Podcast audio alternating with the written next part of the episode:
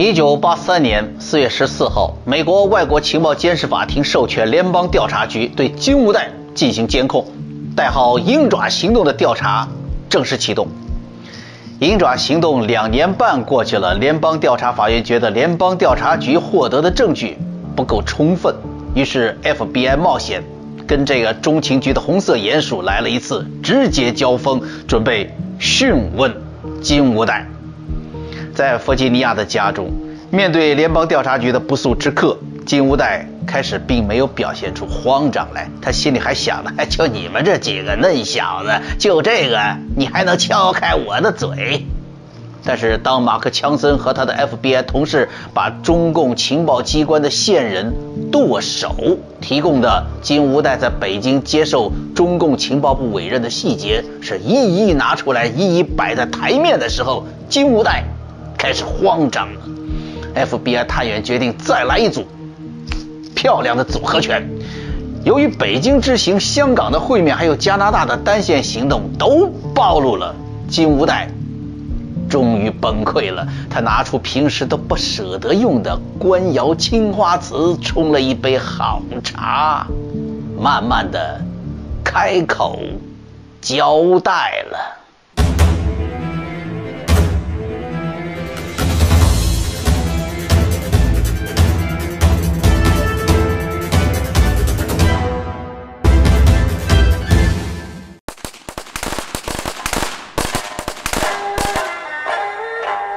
喜了，恭喜了，金处长喜天贵子啊！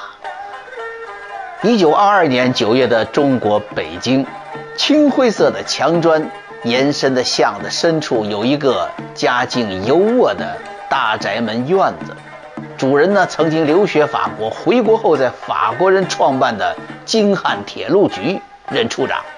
这京汉铁路啊，就是今天中国南北大动脉京广线的前身。当初是从北京到湖北的汉口，哎，这话要说回到清朝了。中日甲午战争，清朝惨败于国力本不如己的日本，就在屈辱的割让台湾的马关条约签订之后九十天，清朝光绪皇帝提出了救国图存的政策，开始兴建铁路。这京汉铁路线呐，最为重要，由张之洞牵头，红顶商人盛宣怀招商引资。一九零零年落成，铁路终点落在了北京正阳门西边的前门火车站。今天热热闹闹的巷子深处，正是京汉铁路局的金处长家中为新生儿办的满月酒。而贵公子起了名字嘛，哦，吴代，哦，好名字啊！贵而好礼，孜孜无代。哎，跟着父亲一样，书也读得好，这官儿也做得好啊！啊，这名起得好，金无代，名字起得好啊！嘿，这都是过来讨喜酒喝的，这捧人捧的那个叫舒服啊！你看这孩子有点文化，有说道，才能捧出个样来。这要说没文化的。不是琢磨了，金无代，金不就是钱呢？无代，不就是不犯懒吗？这啥意思啊？就是为了钱啥都能干呢。别说这名字里啊，还真藏着奥秘呢。看金无代的后半生，还真看得挺准。一九四零年，金无代考入了燕京大学新闻系。燕京大学建校于一九二零年，首任校长的司徒雷登是美国传教士。在美国商人的捐款资助下，在北京西郊啊，那购买了几处前清亲王的园子，建造了近代中国规模最大、质量最高、环境呢也是最优美的一所校园。这也是中国乃至亚洲最好的一所有着基督教会背景传承的综合大学。实际上，中华民国时期的这个中国高等教育啊。使用以美国为主的退还庚子赔款，还有西方教会啊、私人基金的大力援助之下，建设了众多按照西方教育模式建造的一流大学，培养出一大批民族精英、民国大师。上个世纪五十年代初，中国大陆实行一边倒政策，倒向了苏联，教育体制呢也按照苏联的。重视理工、轻视文科社会学，为计划经济服务的这么一套教育模式来进行，实行了院系调整。燕京大学被拆分了，学校呢，民族学系、社会学系成为了中央民族学院，也就是今天的中央民族大学。法学院成为了今天的中国政法大学，经济学系并入了中央财经学院，其他的什么文科、理科呀，多数都并入了北京大学，工学院并入了清华大学，天津大学这么就拆了个一干二净。他的校址、校舍由北京大学接收。国民政府迁台之后啊，燕京大学在香港成立了崇基学院，后来呢被并入香港中文大学。目前只有香港还传承着燕京大学这个办学精神，沿用着老的校训，就是 “freedom through truth to service”，意思就是说啊，明白真相方得自由，学以服务啊，这都是后话了。回到当初，燕京大学毕业的金无代，在美军驻中国福州联络处谋得了一份差事，是什么呢？秘书。兼翻译。一九四九年，共产党在中国掌握了政权。当时，美国驻上海领事馆在风雨飘摇中迎来了一位热情的、说着一口流利美语的金无代。您好，前辈，我是 Larry 金无代。哦，年轻人，你来的不是时候，我们就要搬家了。这共产党已经把我们沈阳领事馆的职员扣了，看来新政权没有对我们释放更多的善意。不过你来的也正是时候，我们大量的侨民要撤退，处理文件够你忙的啦。在没完没了的文件处理之后啊，金乌代没闲着。那个年代，左派和革命是时尚。很多知识分子都支持共产主义，因为他们宣称他们要建设民主自由的中国，不再有国民党的那套的腐败。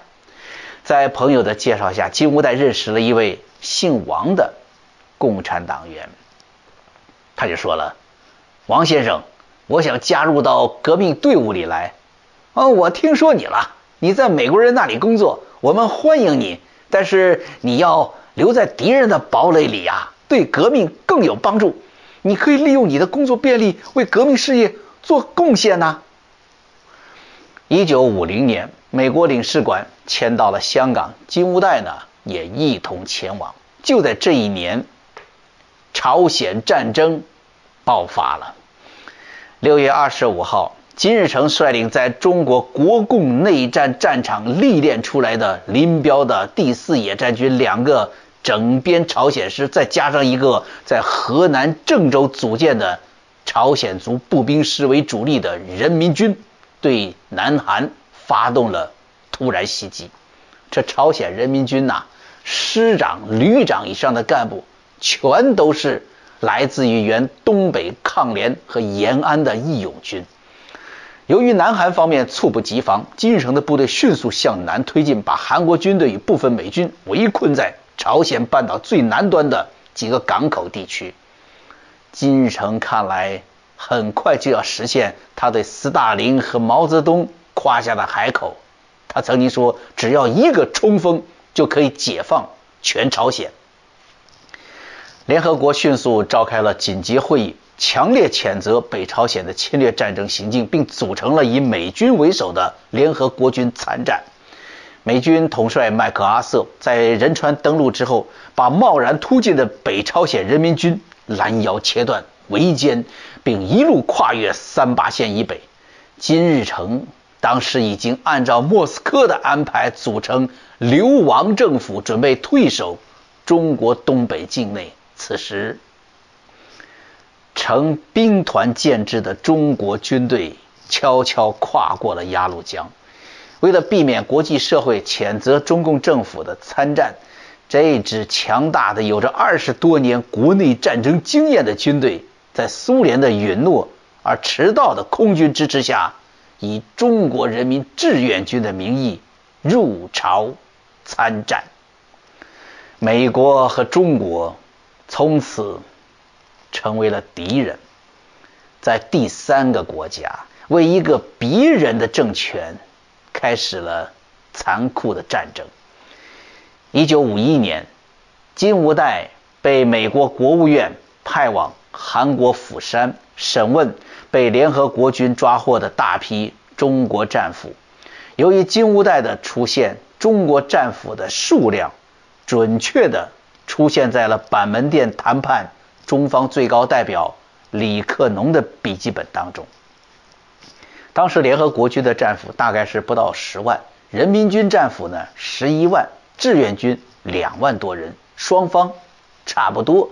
于是朝中苏三国提出来了，全部遣返战俘，一个怼一个，放了就拉倒。当时美军呐。有一个心理战部门，他们的头叫做麦克卢尔，他给参谋部打了报告说，中共志愿军当中有特别巨大的比例是谁呢？是国共内战当中被俘虏的国军士兵。如果采取自愿遣返，肯定会有很多愿意去台湾。这样还在战场上的原来是国军的志愿军，听说了，哎，当俘虏还可以去台湾。很有可能哗变。美国人呢还讲法律，因为台湾在联合国还是中国的国际法意义上的代表，中共反而是不合法的政权，所以战俘回归所在国送到台湾呢，他也不违反日内瓦公约。更重要的是，当年苏联把二战的战俘。都送到了西伯利亚，那是九死一生啊！共产党对待自己人当俘虏的一贯政策，回去的战俘一定是不会受到善待，甚至会遭到枪决。美国国内舆论几乎是一边倒，出于人道主义考虑，希望志愿军战俘可以避免遣返中共一方。当中朝方面得到美国的想法的时候，搞不清楚状况，不知道美国人到底要干什么，也不知道战俘营那里是什么个情况。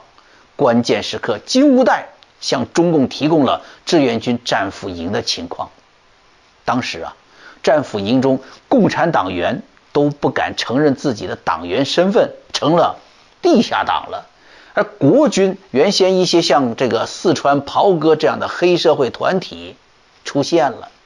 成为了特殊环境下的军事管理组织，并取得了美国战俘营和来自国民党特务的支持。战俘营爆发了规模巨大的反遣返运动。多数的战俘原来就是国共内战的国民党俘虏，或者是所谓的起义部队。深知共产党对待俘虏人员呢是秋后算账，回去这一辈子没有好果子吃。于是啊，反对遣返大陆，而要求将他们送到台湾去。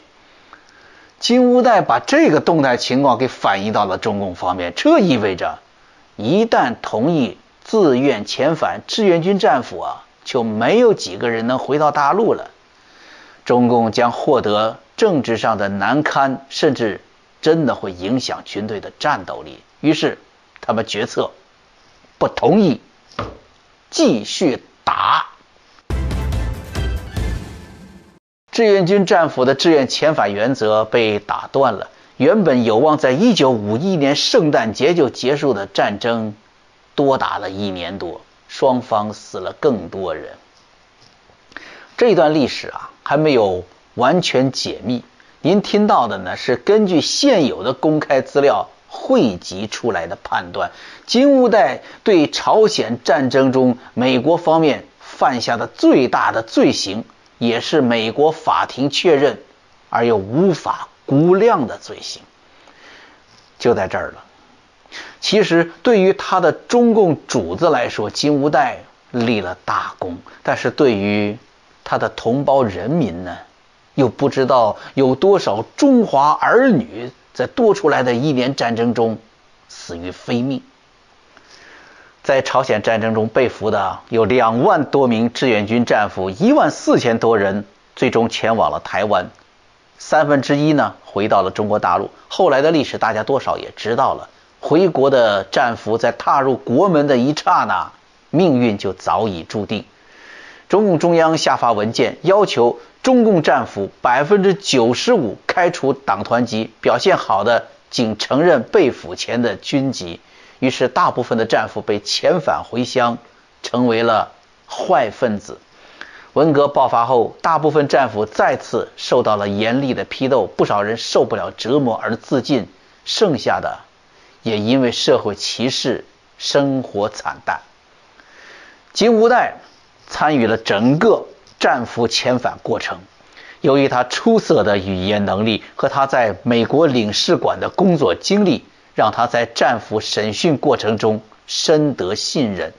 这中美双方啊，都在俘虏这使劲儿。在中共劝说战俘回国的同时，美国中央情报局。也在物色愿意和美国合作的战俘，作为中央情报局的线人来安插在中国大陆。这个过程，金无代一直都在一旁做翻译。换句话说，在返回中国大陆的战俘中，哪些是美国中情局策反成功当了特务的，金无代了如指掌。朝鲜战争期间和战争结束之后，中情局明显的觉察到那些从中国战俘中招募的间谍不时在中华人民共和国境内被逮捕。可是由于遣返战俘被迫害是个普遍现象，所以中情局呢虽然觉得非常可疑，却没有准确的证据，也就是一个奇怪。其余的战俘啊都是在生活上。政治上的迫害，而这些中情局发展的线人，则是准确的被逮捕，而且在大陆，美国特务的下场只有一个：死刑。中情局三十多年来，从来没有怀疑过这些事件的背后都有同一个人——金无代，那个会讲四种中国方言，总是带着一副 party 笑容，热情帮助美国同事的宝贵员工。事实呢，就在一九五二年，金无代完成战俘审讯工作后，他回到了香港。在香港，他联系到了在上海领事馆工作期间结识的中共党员王先生。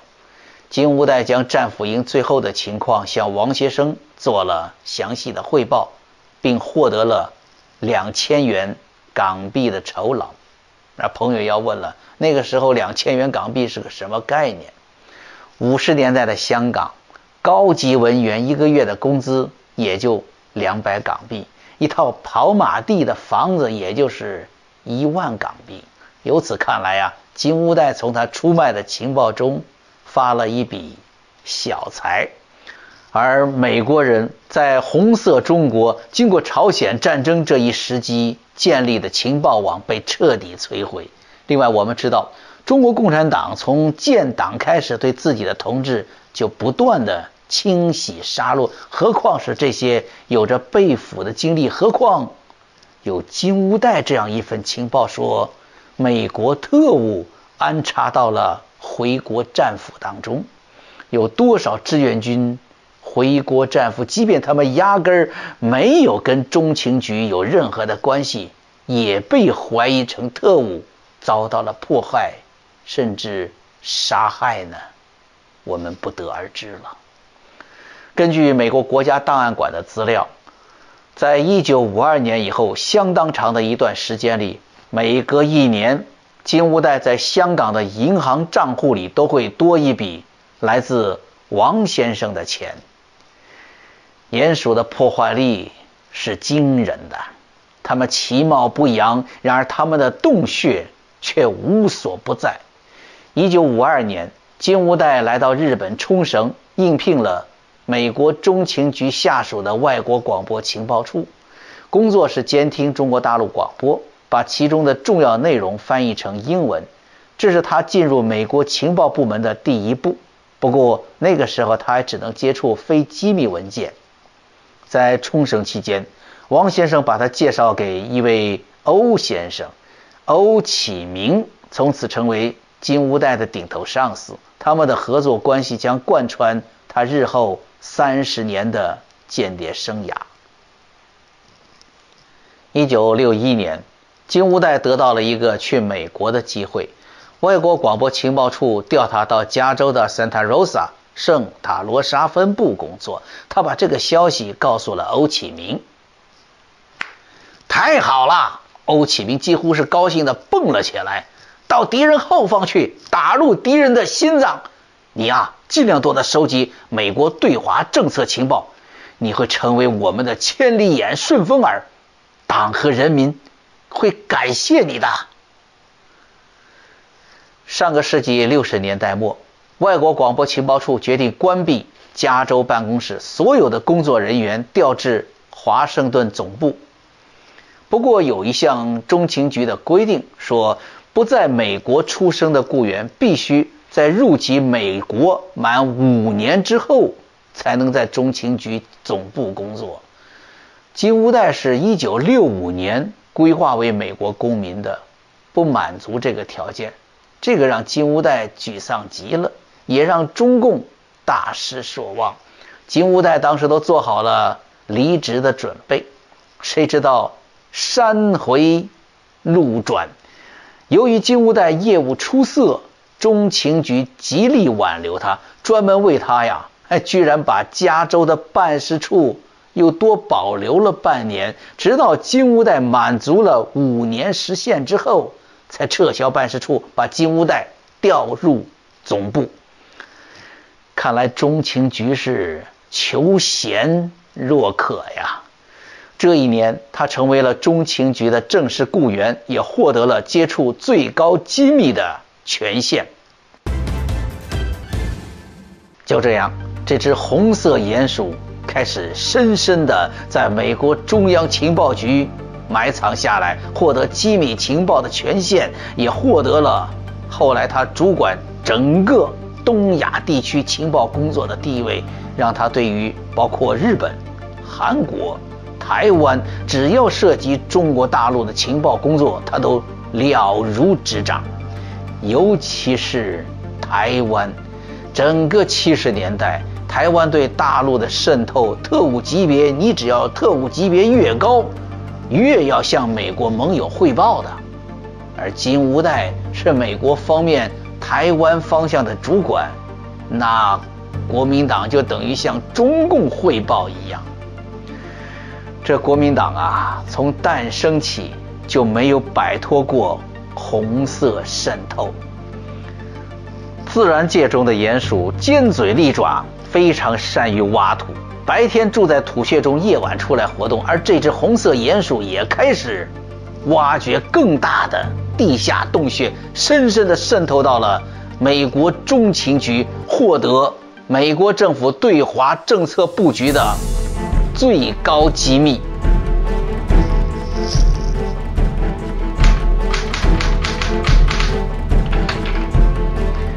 我是江峰，我们下回。再见。